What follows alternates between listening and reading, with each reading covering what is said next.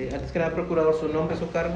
José Félix G. González y soy procurador de protección de niñas, niños y adolescentes del DIF de aquí de Matamoros, Tamaulipas. Eh, procurador, en un panorama general, antes es, eh, hace algunas eh, semanas se presenta un accidente donde participa, este, donde se, pues, se arrolla de alguna manera un, un pequeño y interviene el DIF. Nosotros recibimos una llamada a, nuestros teléfonos el 15 de, de- octubre. A las 8.40 se recibió la llamada y, y acudimos inmediatamente a atender este llamado. Quienes llegaron inmediatamente ahí fue Protección Civil. ¿Quién, quién hizo la llamada, procurador?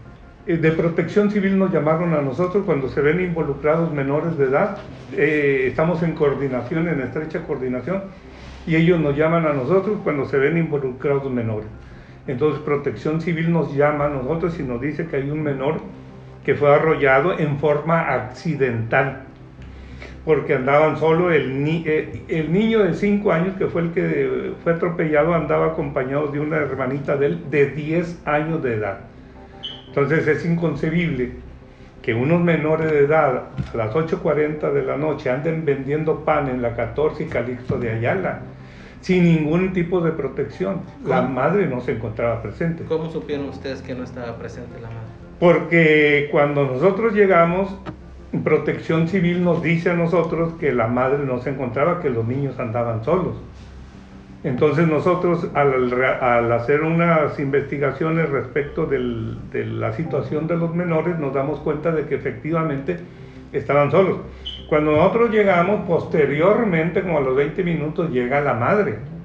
Pero los niños en sí estaban solos vendiendo pan a esas horas de la noche. ¿Qué pasa con la persona que estuvo involucrada en el accidente, el responsable? ¿Cómo, cómo proceden ustedes con él para este, pues que dé la atención o se haga responsable de, de la situación en ese momento? El responsable del accidente, porque vuelvo a repetir, fue un accidente, no fue en forma dolosa que él haya querido atropellar, sino simplemente el niño andaba solo, se atraviesa, afortunadamente el conductor que tuvo este accidente maneja despacio, si no otro resultado hubiera tenido.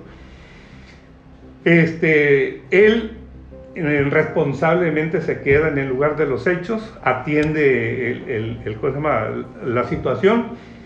Le di- nosotros eh, pedimos que se lleven al niño a- a- al hospital general para que reciba la atención médica y el responsable se traslada inmediatamente juntamente con nosotros al hospital general para ver qué es lo que necesitaba el niño.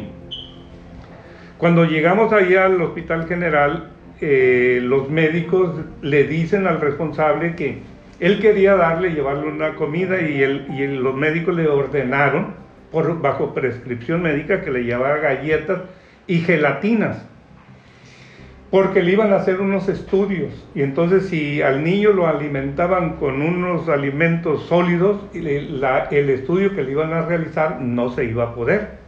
Entonces, por eso le dijeron al responsable que llevara nada más galletas y gelatinas, que acató estrictamente eso. Posteriormente, el, el- el- el Hospital General nos habla que necesita la prueba del COVID y se habla con el responsable, que necesitamos pagar o comprar una prueba de COVID, a lo que él accede inmediatamente, la compra y la lleva al Hospital General. Eh, ¿por, por qué la, la madre del menor está, considera que el- la persona responsable está buscando que ustedes como DIF eh, les quiten a los niños? Yo creo que la señora está mal informada. Yo creo que la señora eh, está buscando otro tipo de, de situación. Eh, no me atrevo a, a- a- a- a decir qué es lo que ella pretende, pero él tiene un- un- una pareja que vive en concubinato con ella, la cual no tenemos noticia que trabaje. Ellos vienen del estado de Hidalgo y en el estado de Hidalgo, según las declaraciones que tiene la propia señora que vino aquí a hacer la declaración, compareció, reconoce que los niños ni en el estado de Hidalgo ni aquí han estado estudiando.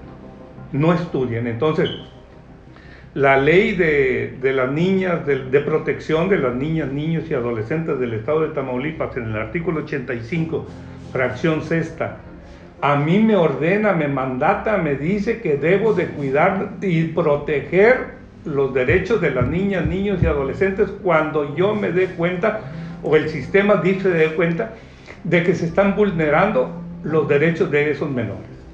Okay. ¿Hicieron algún tipo de investigación para ver si con los vecinos les pudieran dar a conocer que, que es alguna práctica habitual el que sí, solos? Efectivamente se hizo la, la, la investigación por parte de esta Procuraduría y se determinó que efectivamente los, los derechos de las niñas, de, de, la niña y el niño, y específicamente el niño, son vulnerados y, y son agredidos, son explotados laboralmente y el padrastro los golpea.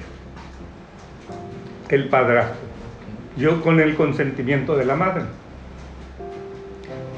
¿Cómo proceden a partir de, de ahora? Digo, porque la señora insiste en que DIF le quiere quitar los niños, pero es un procedimiento que, que se lleva cuando se presentan situaciones de esta, de esta, de esta manera, ¿no? que deben de darle ustedes el seguimiento y, como lo ha mencionado, proteger este, a, los menores. Así es, el DIF no quita, el DIF protege.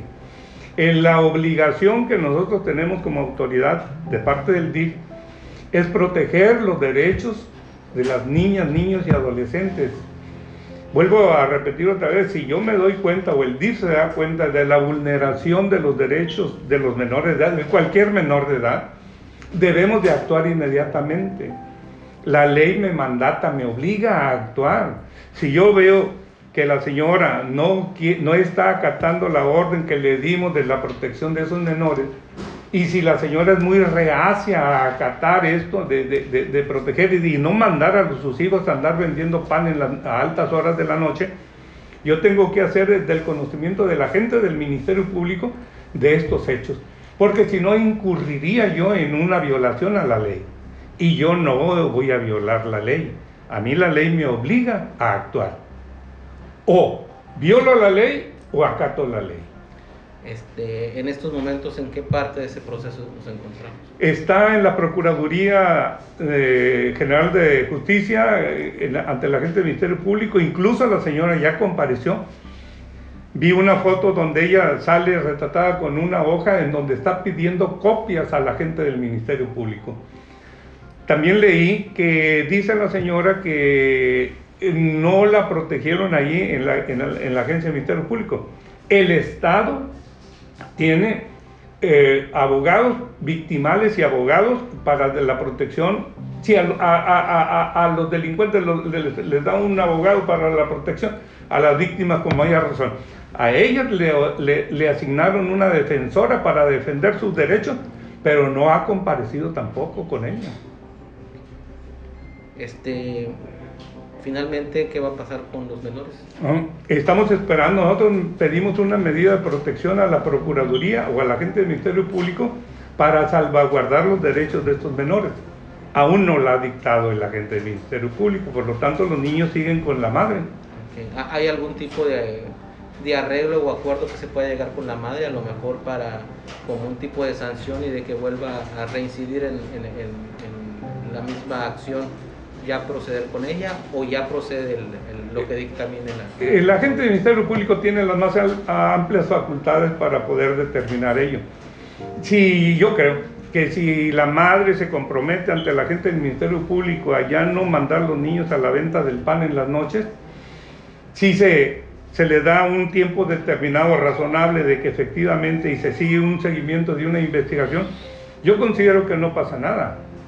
Pero la señora, lejos de acudir ante las autoridades competentes para ver su problema, se ha dado a la tarea de andar ante los medios de comunicación diciendo mentira.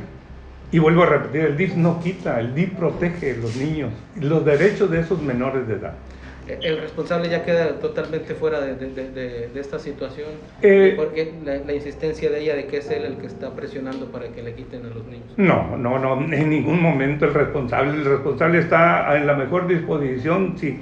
Afortunadamente, afortunadamente, el menor no tuvo ninguna secuela grave, el menor está, está en buen estado, incluso la madre el, al niño lo iban a dar de alta un lunes y la madre un domingo lo sacó sin autorización, es decir, lo sacó, se lo llevó, se fugaron ahí del Hospital General sin haberlo dado de alta, sin haber eh, ¿cómo se llama? Eh, tenido el completo el estudio del menor. El menor afortunadamente está bien. El responsable no tiene en este caso ningún, ningún delito. En todo caso, a quien le cae responsabilidad es a la madre por el descuido que